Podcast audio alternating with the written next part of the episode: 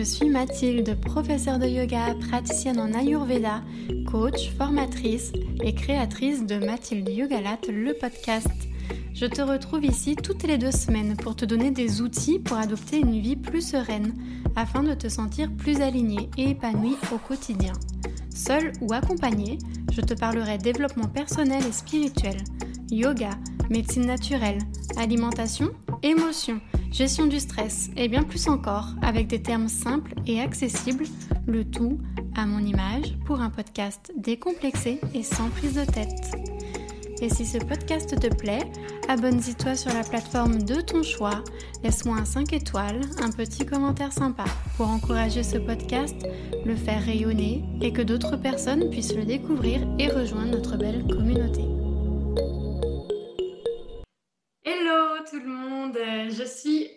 Aujourd'hui en compagnie de Sarah pour, cette, euh, pour ce nouvel épisode de podcast que nous allons faire autour de la sophrologie. Coucou Sarah. Salut Mathilde, salut tout le monde. Alors Sarah, c'est euh, une collègue, une amie. On a commencé, euh, je pense, sur l'île la même année à faire du yoga. Et donc, on, on, a sympathisé, on s'entend super bien et je suis super heureuse de l'inviter sur ce podcast pour bah, justement en fait, nous parler maintenant de sophrologie. Donc toi, quand tu as commencé, donc tu faisais juste du yoga et euh, ensuite tu as rajouté euh, plusieurs euh, outils dans ta boîte à outils. Est-ce que tu peux commencer par te présenter? Parce que tu ne viens pas du yoga à la base, je le sais. ouais, c'est ça. Du coup, en fait, moi j'ai passé une dizaine d'années dans l'industrie pharmaceutique au niveau du marketing et puis de la vente on pourrait dire qu'il y a un lien avec le, la santé et le bien-être, hein, mais bon, c'est encore un peu différent. Euh, j'étais sur, euh, sur Paris, je voyageais aussi pas mal pour, euh, dans le cadre de mon travail. Et je me suis mise au yoga quand justement je vivais au Canada. Et quand j'étais à Paris, je continuais à pratiquer. Et puis à un moment donné, j'en ai eu marre. j'ai fait un burn-out en fait et j'ai décidé de tout plaquer. Je suis partie de Paris, j'ai quitté mon appart, j'ai quitté mon, mon ancien job et euh, j'avais besoin de me ressourcer dans quelque chose qui était euh, euh, complètement différent de mon environnement. Et je suis partie en Inde. Et du coup, de là, j'ai voyagé et j'ai pu aussi pratiquer le yoga pendant un mois intensif pour, pour justement me former à l'enseignement du yoga. Alors au départ, je ne savais pas que j'allais en faire mon métier. C'était plus euh, parce que j'étais déjà pratiquante euh, et, je me suis dit, bah oui, ça peut être intéressant. Et euh, c'est en revenant après, donc en France, je me suis réinstallée sur l'île vu que je suis originaire du Nord. Et en attendant de trouver ce que je voulais faire, je me suis dit, bah tiens, je vais, je vais me lancer sur, sur, sur les cours de yoga, donc à, enseigner.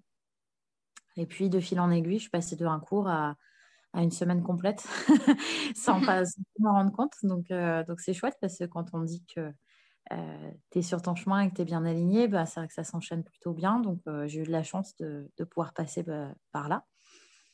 Donc, donc c'est comme ça que je suis devenue enseignante au niveau du yoga. Et puis, il y a beaucoup de pratiques de yoga, hein, du coup, et je me suis vraiment passionnée par une pratique en particulier qui est le yin yoga et le yoga nidra. Et ces deux pratiques, en fait, qui sont, à mon, à mon sens, hein, très liées au, au, psychique de la personne. Euh, et du coup, euh, euh, ça permet d'aller un peu plus loin dans, dans une quête de soi, dans une, une volonté de, d'aller un peu plus à, approfondir certaines questions qu'on peut se poser à soi-même et trouver un peu sa place. Donc, euh, pour moi, c'est vraiment deux, pratiques de yoga qui font, qui font vraiment écho. Et, euh, et euh, c'est ça qui m'a aussi donné envie de, développer d'autres outils, en fait, dans mon champ de compétences et qui m'a amené, en fait, à la sophrologie, justement. Parce qu'il il y a aussi une, une forme de yoga dans la sophrologie et on retrouve en fait des fondamentaux comme la visualisation, la, la respiration et bah, la, reconnexion à son corps, hein, on utilise son corps hein, dans, dans, ces moments-là. Donc, donc, du coup, ça fait complètement sens et c'est comme ça que, que je suis arrivée là. donc, aujourd'hui, je suis toujours professeure de yoga et sophrologue. Et donc, la sophrologie, tu as commencé il y a combien de temps? Alors, la sophrologie, ça fait un an et demi que, je pratique. Euh, beaucoup plus euh, assidûment, on va dire, depuis euh, maintenant un an, parce que je suis en cabinet depuis un an. Donc, je suis en cabinet sur Douai, où je reçois des gens, en fait, de manière individuelle pour les accompagner sur un cheminement. Alors, c'est assez large. Hein. On peut très bien aller sur les problèmes de sommeil, en passant par les phobies, sur des troubles de l'humeur, des anxiétés, des angoisses, jusqu'à des traumatismes plus ou moins importants. Donc, la sophrologie ne se substitue pas à la psychologie. On n'est pas psychologue, mais c'est un bon complément. C'est une thérapie brève qui permet en une dizaine de séances globalement de, pouvoir aider la personne, lui donner des outils en fait dans le cadre de sa problématique. Alors justement, euh, bah, la sophrologie, c'est vrai qu'on en entend de plus en plus parler, vu qu'il y a beaucoup de, bah, le milieu du bien-être euh, se développe de plus en plus euh, et c'est cool en France. et euh, du coup, on, on, entend de plus en plus parler, mais c'est vrai que je pense que si on demande à des gens dans la rue, vous connaissez la sophrologie, ils vont dire oui, le mot, mais si on leur demande de nous demander ce que c'est concrètement, ils ne seraient pas forcément expliqués. Du coup, ça se passe comment en fait? Donc, c'est des séances, c'est une thérapie euh, brève, mais euh, c'est des séances qui durent, euh, qui durent combien de temps? Ça se fait forcément en présentiel On travaille sur quoi? Ça s'appuie sur quoi la sophrologie pour, pour aider la personne?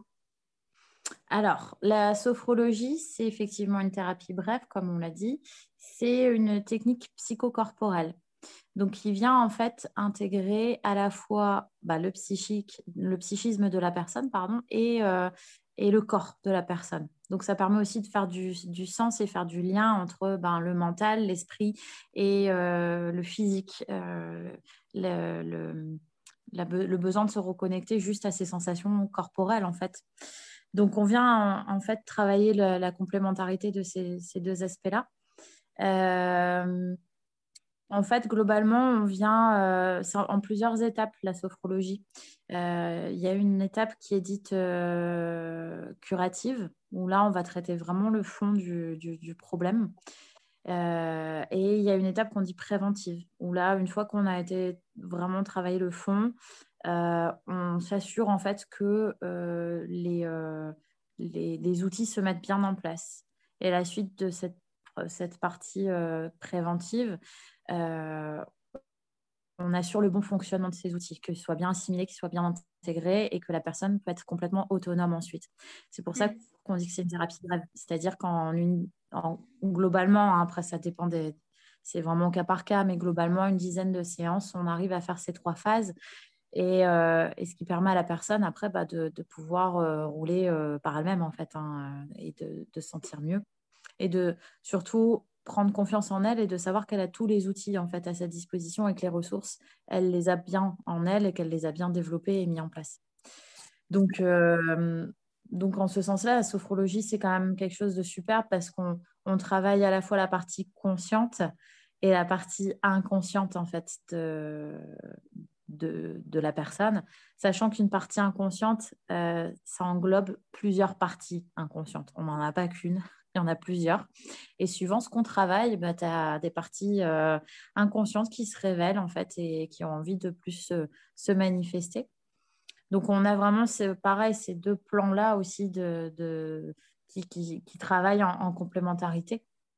Et euh, moi, j'aime bien donner schématiquement, euh, pour expliquer mieux à la personne, une petite image de la personne arrive par exemple avec un schéma A avec des fondations, des bases solides euh, qui lui permettent d'arriver là où elle en est aujourd'hui, en fait. Donc, immense gratitude pour ça. Par contre, bah, elle se rend bien compte qu'il y a quelque chose qui cloche. Et, euh, mais quoi, qu'est-ce, comment? Bah, C'est là où justement on va, on va tendre à ce schéma B et ce schéma B, on va le construire ensemble. Et au fur et à mesure, en fait, on va ramener ce schéma B qui va se coller au schéma A. Donc, en fait, on va garder ce qui est sain, ce qui est solide du schéma A, mais on va dégager, on va libérer et créer de l'espace, en fait, pour accueillir bah, justement ce qui est mieux dans le schéma B et qui correspond mieux à la personne aujourd'hui, à l'instant T, pour avancer, en fait. Mmh. Donc, euh, donc ce n'est pas euh, couper complètement avec euh, ce qu'est la personne, loin de là. C'est encore une fois faire le tri entre bah, les ressources saines et ce dont la personne doit faire le deuil et, se dire bon, bah, ça, c'est OK, et je, je, je, mets ça dans mon passé et là, j'avance vers autre chose de nouveau et avec quoi j'avance. quoi. Donc, donc c'est des superbes outils qui permettent vraiment d'aller plus vite dans un fonctionnement dans, quand on a une réelle quête en fait, de, soi. Ça peut aider également. Et l'intérêt de la sophrologie, ce que j'ai dit tout à l'heure, c'est après d'être autonome. C'est-à-dire que c'est des exercices dans le concret. Une séance, elle se passe en deux temps. On a une première partie, en fait, où on va faire ce qu'on appelle de la relaxation dynamique. Donc, c'est, ça se passe souvent debout. Euh, on travaille avec donc son corps et la respiration et la visualisation. Donc moi, je demande à la personne de répéter en fait deux, trois, quatre exercices différents.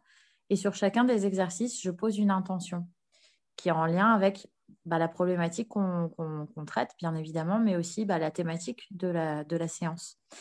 Et une fois en fait que cette première partie est réalisée, on passe à ce qu'on appelle la sophronisation. Et la sophronisation, donc si on veut, pareil, euh, schématiser un petit peu, ça s'apparente plus à euh, une forme de méditation assez profonde. Et là, en fait, on vient beaucoup plus solliciter l'inconscient de la personne en lui évoquant des mots-clés par rapport, encore une fois, à ce qu'on travaille sur la séance. Euh, donc, du coup, on a vraiment, c'est ce que je disais tout à l'heure, cette complémentarité de le conscient et l'inconscient qui travaillent vraiment de pair. Et, et là, ça fait des résultats qui sont beaucoup plus euh, euh, remarqués et remarquants en fait par rapport à, l'avancée de la personne. Euh, mm. Par contre, il n'y a pas de miracle au niveau de la sophrologie. Et ça, c'est important de le spécifier par rapport à d'autres types de thérapies brèves. La sophrologie, il y a une régularité à avoir. C'est-à-dire que quand on fait les exercices pendant la séance, je donne toujours en fait les exercices à la fin de la séance. Et l'idée, c'est que la personne puisse les refaire elle-même chez elle euh, le plus régulièrement possible et le plus souvent possible.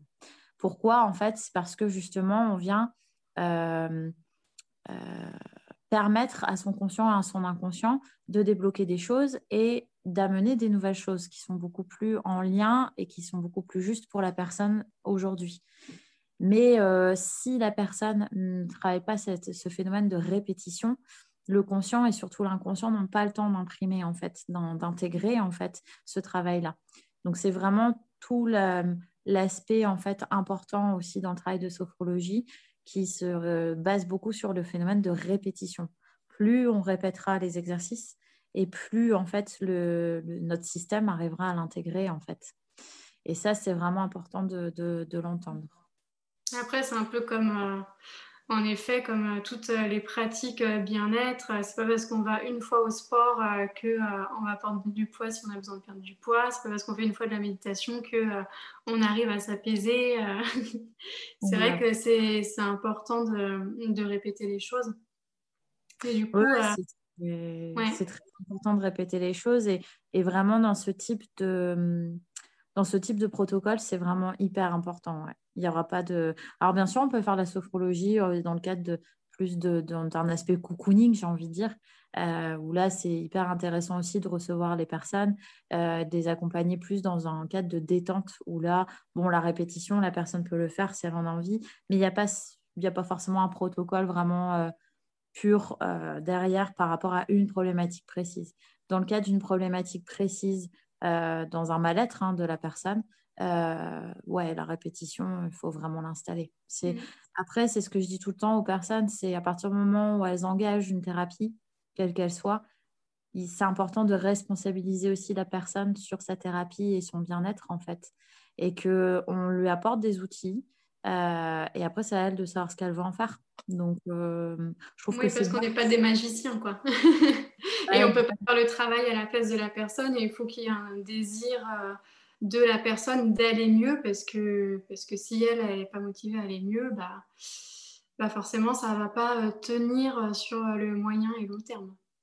Exactement. Donc, c'est important que ce soit un engagement. C'est ce qu'on dit, hein, il y a une alliance qui se crée au niveau de la confiance, mais aussi en termes de, travail. Quoi. On apporte mmh. les outils, mais après, faut les intégrer. Et pour les intégrer, ce n'est pas le thérapeute qui peut le faire. Donc, c'est important que la personne en soit consciente aussi. Mmh. Et du coup, c'est vrai que c'est bien cet aspect lien corps et mental parce mmh. qu'on n'est pas juste euh, du coup dans une séance où on va euh, parler, parler, parler, mais on va vraiment euh, venir intégrer les choses.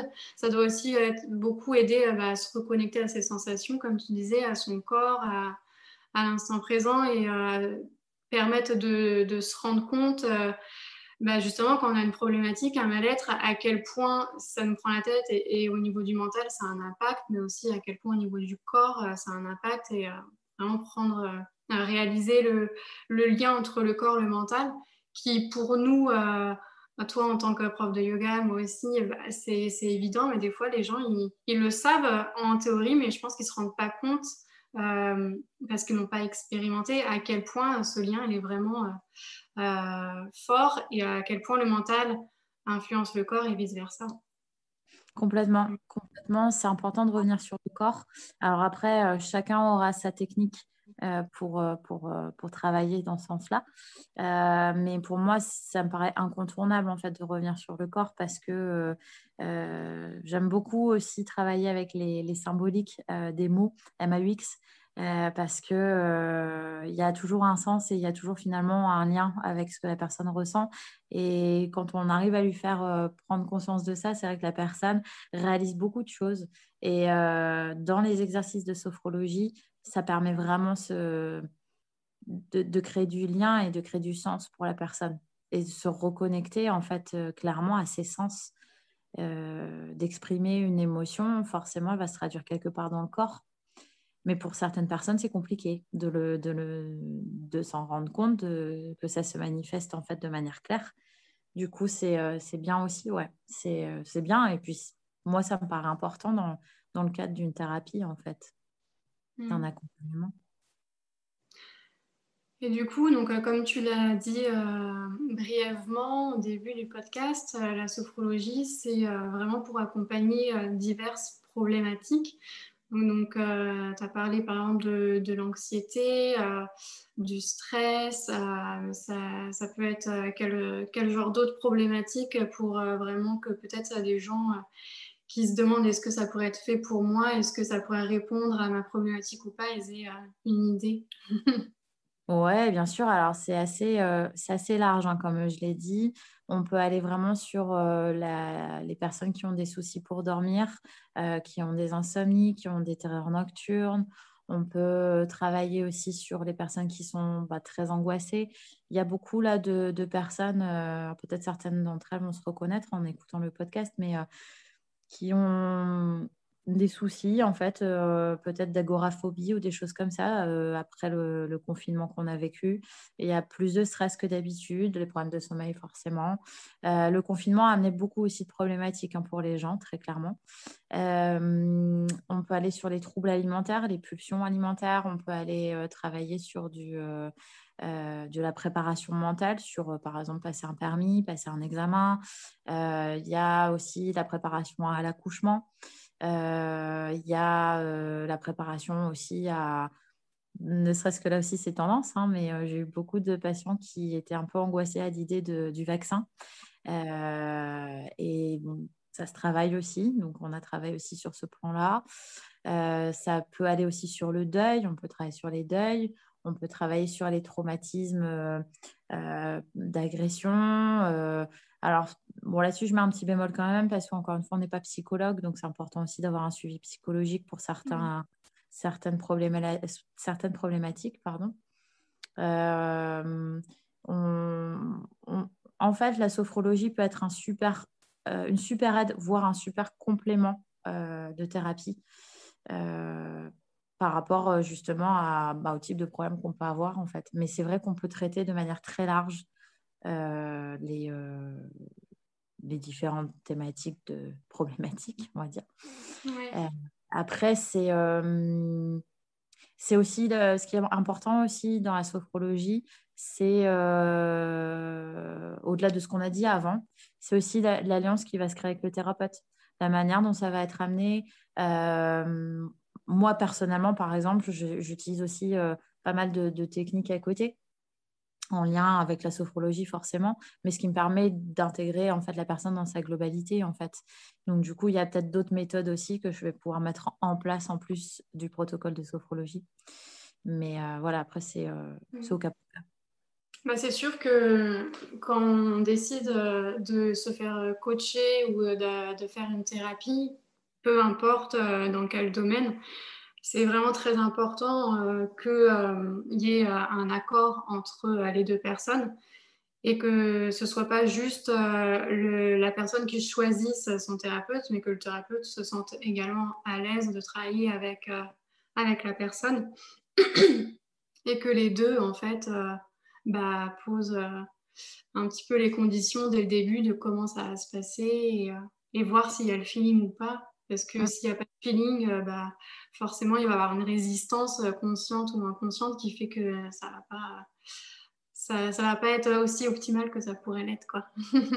ah ouais, totalement. Puis là-dessus, je pense que c'est important de dédramatiser aussi pour les personnes. C'est pas parce qu'elles elles viennent au premier rendez-vous qu'il faut qu'elles se sentent obligées de revenir, en fait. Euh, moi, je trouve c'est important de le spécifier. Hein. C'est la personne qui est euh, le patient qui, qui, qui, est maître en fait de choisir ou pas hein, de revenir encore une fois et puis il y a encore est-ce qu'elle est prête? Des fois, on se rend compte qu'à la première, au premier rendez-vous, finalement, c'est peut-être pas le bon moment. Donc, euh, c'est important enfin, ça, c'est important de dédramatiser là-dessus, hein, de, de, de, savoir trouver le moment et euh, la bonne personne. Hein. Oui, exact. Et du coup, euh, donc, tu nous disais que on pouvait venir pour une problématique spécifique et dans ce cas-là, bah, voilà, on travaille sur une dizaine de séances à peu près la problématique avec les exercices à intégrer, etc.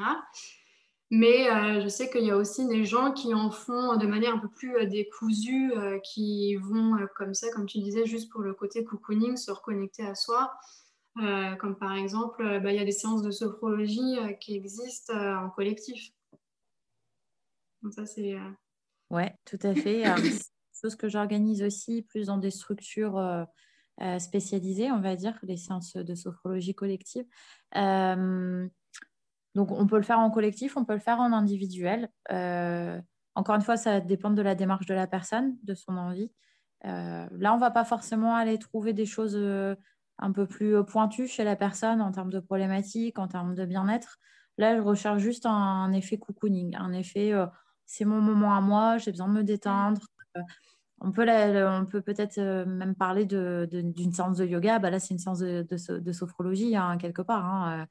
Et euh, on reste sur quelque chose de très apaisant, très zen, euh, sans aller chercher euh, le pourquoi du comment d'une problématique.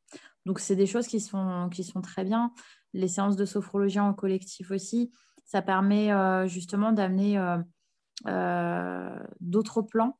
Des fois, ça ouvre même des portes pour des personnes, ça révèle aussi des choses pour des personnes, donc c'est quand même tout l'intérêt aussi. Euh, mais là, euh, je pense à un, exemple euh, où moi, je, vais, je, vais, enfin, je propose en fait depuis, depuis l'année dernière des, des, séances de sophrologie dans un, lycée, donc pour les, les terminales, pour préparer justement le bac à la fin de l'année, pour les aider en fait dans la gestion du stress. Donc voilà, c'est des séances collectives qui se font en petits groupes avec les élèves. Et, et ça, permet, euh, ça, ça, ça, leur permet en fait de trouver des outils pour les préparer, euh, pour les canaliser. Et effectivement, après, il y a des moments où, euh, ils sentent qu'il y a un besoin supplémentaire, mais bon, là, ça, ça sera plus de, de, de l'individuel du coup. Donc, ouais, ouais, ça, c'est des choses qui se font très bien et qui font du bien. De toute façon, on ne dira jamais assez. Hein, de prendre soin de soi, c'est quand même la base. Donc, de prendre du temps pour soi, c'est important. Donc, oui, ça se fait. Oui. Et là, du coup, donc, euh, en parlant de ces séances que tu fais dans le lycée, donc ça veut dire que c'est des adolescents. Et euh, donc, la sophrologie, euh, c'est assez accessible à tous. Est-ce que ça peut être pour vraiment des personnes très âgées? Ça peut être pour des enfants Oui, ouais, tout à fait. Il y, a, il y, a, un panel assez large au niveau des, euh, du, public, entre guillemets. Euh, ça peut être des enfants, des, petits-enfants, ça peut être des adolescents, ça peut être des jeunes adultes, ça peut être des adultes, ça peut être des personnes un peu plus âgées. Euh, c'est à partir du moment où voilà, on, peut, on peut établir la connexion conscient-inconscient il n'y a pas de souci, on peut utiliser son corps, même des personnes âgées qui, qui ont un peu plus de difficultés, par exemple, à se lever. Il y a beaucoup d'exercices qui peuvent se faire assis aussi. Donc, ça, c'est pas gênant. Euh, on adapte, en fait. Euh, la, seule chose, c'est la volonté, je pense, en fait, parce que la personne a envie de, passer par la sophrologie. Euh, mais c'est accessible, oui, effectivement, sur plusieurs problématiques et pour un, type de, de, patient assez large. Ouais, ouais. Mm. Et après, tu as des, des, sophrologues aussi. Alors, pareil, ne pas hésiter à se renseigner hein, sur sur les sophrologues euh, aux alentours qui, euh, certains sont plus spécialisés dans un domaine ou dans un, public particulier. Donc ça, c'est bien aussi de se renseigner. Ouais. Et euh, justement, pour les personnes qui aimeraient consulter un, une sophrologue et qui ne sont pas dans le nord de la France et qui ne peuvent pas venir te voir, est-ce que euh, tu recommandes euh, d'être attentif à quelque chose euh, pour qu'ils choisissent leur, leur praticien? Ou ils, passent par Internet On peut trouver assez facilement comme ça Alors, moi, ce que j'aime bien, pour moi, à titre personnel, c'est le bouche à oreille. Je trouve que ça, c'est quand même un, très bon euh, outil de communication assez fiable. Après, bien évidemment, ce que moi je vais ressentir, euh, toi, tu vas peut-être pas le ressentir de la même manière si on va avoir la même, le même thérapeute. Hein. Donc, euh, encore une fois, c'est se faire confiance. Pas hésiter à en parler aussi avec le thérapeute et avec le sophrologue et de lui, de lui confier. il n'a peut-être pas été à l'aise sur tel ou tel sujet ou alors ça se passe très bien, on se revoit, ou alors on a besoin de temps pour, avant de reprendre un rendez-vous, c'est OK. Enfin, voilà, d'être assez transparent, je pense que c'est bien. Euh, après, euh, ouais, il y a, y a, donc Doctolib aussi qui permet de référencer pas mal de sophrologues. Il y a euh, d'autres sites comme, qui fonctionnent comme Doctolib aussi qui référencent certainement beaucoup de sophrologues. Et après, euh, bah, peut-être de regarder les avis sur Google. Ça peut aussi peut-être donner un aperçu aussi du travail de la personne et, euh, et comment, comment elle, elle fonctionne. Euh, mais voilà, je pense que rien ne vaut éventuellement même d'appeler la personne, de, de, de, se renseigner déjà par téléphone. Rien ne vaut un rendez-vous non plus de visu. Euh, pour vraiment se, faire une idée plus concrète en fait du, feeling qui peut passer ou, pas d'ailleurs. Et encore une fois, ce qu'on disait tout à l'heure de dédramatiser, enfin, c'est pas, pas grave, il n'y a pas qu'un sophrologue. Donc euh, si ça ne passe pas avec quelqu'un, ça passera avec euh, quelqu'un d'autre. C'est pas, pas grave, on ne peut pas tous fitter les uns avec les autres. Hein, ouais. exact. Bah écoute, euh, je pense que j'ai fait pas mal le, tour, euh, moi, des, questions que je souhaitais te poser. Et je pense que pour les personnes bah, qui écoutent euh, cet épisode, ça va pas mal les éclairer sur ce que c'est que la sophrologie. éventuellement, j'espère même que ça va peut-être donner envie à certaines personnes d'essayer. Bah, Donc toi, tu es adoué dans le nord de la France. De toute façon, je mettrai ton contact dans la description de cet épisode. Comme ça, si les gens veulent euh, te contacter, euh, prendre un rendez-vous avec toi, t'envoyer un message, bah, ils pourront, ils auront euh, ton contact. Et voilà, je pense qu'on va s'arrêter là, à moins que tu aies quelque chose d'autre à rajouter. Bah non, je te remercie pour euh, ce podcast. C'était super chouette d'échanger. J'espère que effectivement ça aura euh, plu et intéressé aussi des personnes, voire même peut-être répondu à certaines interrogations de d'autres personnes. Et puis, euh, et puis au besoin, voilà, mes coordonnées seront affichées. Donc n'hésitez pas si vous avez des questions. Bah, merci beaucoup Sarah pour ton temps et je vous souhaite à tous et à toutes euh, une bonne journée ou une bonne soirée, dépendant de quand est-ce que vous nous écoutez. Et je vous dis à bientôt. Merci Mathilde, à bientôt.